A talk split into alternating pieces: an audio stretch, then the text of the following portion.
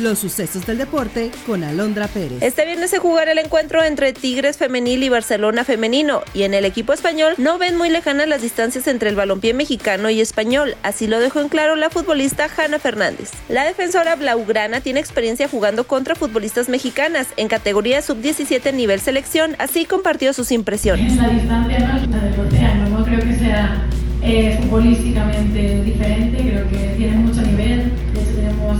aquí jugando eh.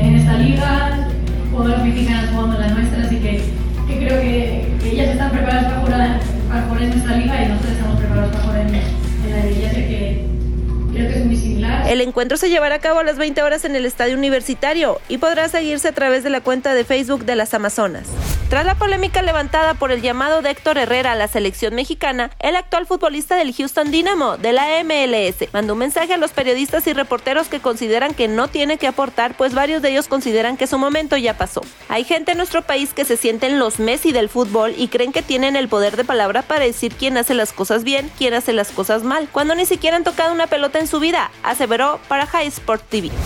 El tenista español Carlos Alcaraz avanzó a la tercera ronda del abierto de Estados Unidos al derrotar a Lloyd Harris. El sudafricano tuvo la iniciativa en el tercer set y el español tuvo que remontar para alargarlo a muerte súbita, donde después de 2 horas y 27 minutos doblegó al sudafricano en un desempate. Carlos Alcaraz es el actual campeón defensor y busca su tercer título Grand Slam después del abierto de Estados Unidos en 2022 y Wimbledon 2023. El británico Daniel Evans será el próximo rival del español este sábado. Está usted bien informado. Somos Sucesos Coahuila.